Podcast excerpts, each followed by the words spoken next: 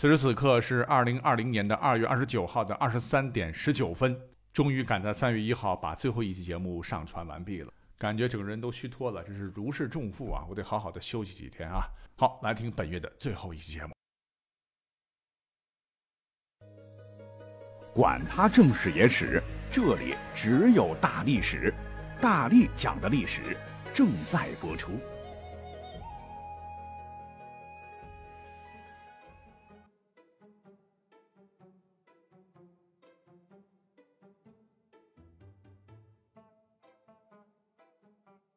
大家好，我是大力王。上期呢，咱们讲了情何以堪的地库，本期他的竞争对手来了。我之前看到了一篇多年前的文章，哈，我觉得人家总结的非常到位。文中说，有一种咱们国家各朝各代的说法，说什么呢？汉经学，晋清谈，唐乌龟，送鼻涕，元糊涂，清邋遢。那其他朝代不好说，但唐乌龟这一称号可能是恰如其分。这只局限于感情生活方面哈，因为上至君王，下至朝野，当乌龟成了时尚，甚至丧失人伦的君主也是屡见不鲜。大概是因为隋唐的皇帝身上都流着异族的血，认为妻父兄之妻是理所当然啊，所以那方面的生活就放肆了一些。正应了啊某书当中的名言，说淫人妻女者必得报应，让别人当乌龟的结果就是自个儿成为更大的乌龟。这里边当乌龟就是被戴绿帽的意思哈。那为何当乌龟和戴绿帽子这两个风马牛不相及的东西划等号了呢？这有历史的缘由。这天下最没羞耻的地方是哪儿啊？那旧的时候就属妓院了。古时候交通工具不普及，交通也不行啊。缠了小脚、行动不便的失足妇女应招去陪客的时候呢，没有宝马接送，只能让男工像驮石碑的乌龟那样将他们背到酒店。这些背来背去的男工当时被称作龟奴。在风月场混了一辈子的失足妇女，到了晚年人老珠黄，无人问津，也没有人赎她从良，只好下嫁给了龟奴。可还是得生活要工作呀，就和那些来消费的人吧，经常打情骂俏、搂搂抱抱是少不了的。他们的丈夫这个时候只能躲开了，就缩在后面做杂物。后来推而广之，大家都把所有这些妻子红杏出墙的丈夫呢，隐喻为乌龟了。如果呢明知妻子有染而没有愤怒的表现，又被称之为缩头乌龟。啊，那鉴于隋唐历史上绿帽事件层出不穷。那这篇文章呢，还细致的给各位选手啊分了个类，诸如说历史上最让人惋惜的乌龟是谁呀？杨坚，为什么呢？杨坚本来是个不错的皇帝啊，甚至应当成为中国历史上承上启下的大人物，只可惜晚节不保。病重时知道儿子杨广调戏自己最宠爱的老婆荣华夫人，也就是陈后主之妹，被气的是一命呜呼了。杨广登位之后做的第一件事，就先让老子当了乌龟。随后呢，又和另一位名义上的母后宣华夫人搞上了。那么历史上当乌龟次数最多的皇上又是谁呢？答案就是杨广。杨广让自个儿的父兄当了乌龟，可他的正室夫人萧皇后也是当时南朝梁帝的公主啊，在他死后，先后成了。宇文化及的淑妃，窦建德的宠妾，两代突厥藩王的王妃，最后又成了唐太宗李世民后宫中的昭容。算一算，杨广先后五次被正式戴了绿帽子，哈，正是弑父屠兄的报应。那历史上成也乌龟，败也乌龟的皇帝，他又是谁呢？答案是李渊。要算起来的话，李渊和杨广还算是表兄弟。正是他稀里糊涂的赢了他表哥杨广的两个妃子，才使他下定决心反隋啊，成为了一代开国帝王。然而，这两个妃子后来呢，又与太子建成私通，使李渊自个成了乌龟。这也算是玄武门事件的一个导火索吧，导致李渊退位。那历史上，试问口碑最好的乌龟是谁呢？答案是李世民。虽然是一代明君，但不可否认，他也是个乌龟。为什么呢？他先是霸占了表叔杨广的妻子萧氏和女儿杨氏，后又霸占了弟弟元吉的妻子杨氏。结果呢，他晚年宠爱的才人武氏和他儿子好上了。在他还没有死的时候，哎，他就当了乌龟。再来，被誉为千年王八万年龟的皇帝是哪一个呀？李治了啊！李治呢是有色胆没人胆的家伙。先让老爹当乌龟，又让姐夫当乌龟，所以他的报应很大呀。杨广当乌龟的次数其实远不能和他比啊，但是让杨广当乌龟的都是英雄或帝王，而他老婆武则天一生养了那么多面首啊，跟多少男人有不清不楚的关系，估计武则天自个儿也说不清。总之，李治的乌龟本色是千年万年也不褪色了哈。那被称作乌龟中的乌龟的又是谁呢？乃是李治和武则天的三儿子李显。他呢，生活在一个乌龟横行的年代，本来生性还有点棱角，可全被多年流放磨平了。他的老婆韦后在给他戴绿帽子方面，比武则天有过之无不及啊。武则天广养面首，毕竟那是在李治死后。而韦后则是在皇帝老公眼皮子底下秽乱春宫，上至武三思、宗楚客、马秦客、崔氏这样的重臣，下至宫中的御医和厨子，甚至连自个儿女儿的老公都不放过。而李显明明知道这一点，却也不生气，甚至在韦后和他的情夫们赌钱时还帮着数钱。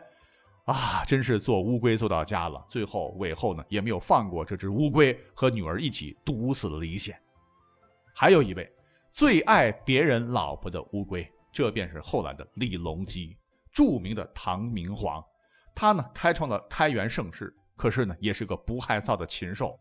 历史上除了崔家母女外，我们所知道的唐玄宗当太子的时候，就和父亲的妃子杨氏不清不楚；当皇上以后呢，又强抢了儿子的妃子杨氏，就杨贵妃嘛。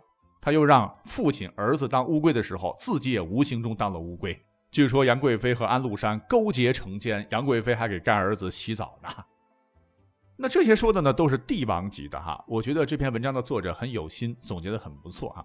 可是呢，我这个人就特别喜欢去扒历史，尤其是喜欢扒历史上的第一，因为大家伙都有这心理哈。问你世界上第一高峰是哪座，大家都会脱口而出是珠穆朗玛峰。可是要问第二座高山是哪，没人知道。同理，我就特别想知道谁是历史上第一个皇帝呀、第一个朝代啊、第一个太监啊等等。如果说上期我们讲的帝喾那是传说中的神话人物的话，那么刚才说的这些个被戴或者也给别人戴绿帽子的帝王，其实如果往前倒视的话，历史上第一个被戴绿帽子的帝王他到底是谁呢？我真的特别特别好奇。一查，别说，真的被我查到了。历史上第一位被记载的被绿了的帝王，乃是几千年前东周时期的周襄王姬政。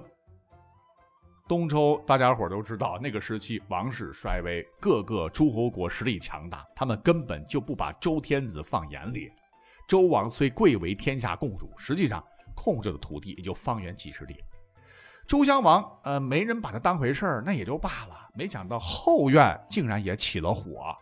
原来襄王和他的老婆，也就是王后翟淑怀，本来是一对老夫少妻，年龄代差大，性格也迥异，根本就没有共同语言。外加翟淑怀出身北方游牧民族，喜骑射，是田猎。有一日，周襄王遂命大队人马去北邙山打猎，这个王后就对周襄王说，自个儿想亲自射猎，就得到了周襄王的许可。于是淑怀王后。解下袖袍，穿着窄袖短衫，罩上黄金锁子甲，腰系五彩纯丝绣带，用玄色轻绡周围抹额，身披红色披风，腰悬剑符，手执朱弓，准备入围猎场。可是因为周襄王年事已高，不能陪他乘马打猎了。于是周襄王遂问同姓诸卿中，谁人善骑呀，来保护王后。太叔，哎，也就是他弟弟，叫姬代，奏曰：“臣当效劳。”太叔他是周襄王的庶弟啊，生的是仪容俊美，一表人才。于是俩人呢是骑马并进，暗送秋波，眉来眼去。分别时，舒怀王后就说：“太叔明早可到宫中问安，妾有话讲。”次日呢，这个姬代就到后宫问安了。舒怀呢，以预先贿赂买通随行的宫侍。姬代议会，遂私合于侧室之中。随后，太叔不时入宫相会舒怀。有句话叫“若想人不知，除非己莫为”。翟后和姬代的奸情后来败露了，消息很快就传到了周惠王的耳朵里。我堂堂天子被亲弟弟给绿了，他气的是哇哇叫啊，将舒怀是贬入冷宫。可这位太叔姬代胆子真大呀！还没等哥哥收拾他，得到消息以后，竟然想方设法把这个舒怀营救出来，一起私奔了。这下子，周襄王怒不可遏，下令全国搜捕。其实呢，也就一个县的地儿，那姬代能坐以待毙吗？啊，他和这个翟书怀一商量，就逃到了翟书怀老家翟国去了。翟国其实就是少数民族建立的部落联盟啊，彪悍善战。那到了翟国。你肯定不能说，哎，我给我哥戴绿帽子了，这不是找死吗？哈，姬代便忽悠翟国国君说，翟书怀遇到了周襄王的虐待，他说了句公道话就被赶出了云云，惹得翟国国君暴跳如雷，马上拨精锐步骑五千发兵攻打周襄王。周襄王哪有这么多兵力啊？没坚持一会儿呢，都城就被攻破了，只得逃入郑国避难。翟国国君改立姬代为新的周天子，迁都温城。姬代那成了周天子后做的第一件事，就是和时年十九岁的前王后翟淑怀名正言顺的结了婚。淑怀呢就做了两位国王的王后，而且呢这两位国王是异母兄弟，可谓是空前绝后。她呢也成了中国历史上第一个跟情夫携手同心把国王赶走的王后。这件事在当时就好比是在国际上爆的一个核弹呐。天子的兄弟跟天子的王后私通，还串通异族人驱逐天子，立天子兄弟为天子，继而还把上一位天子的王后又立为王后，这这这不是宫廷丑闻呐，让整个中原蒙羞啊！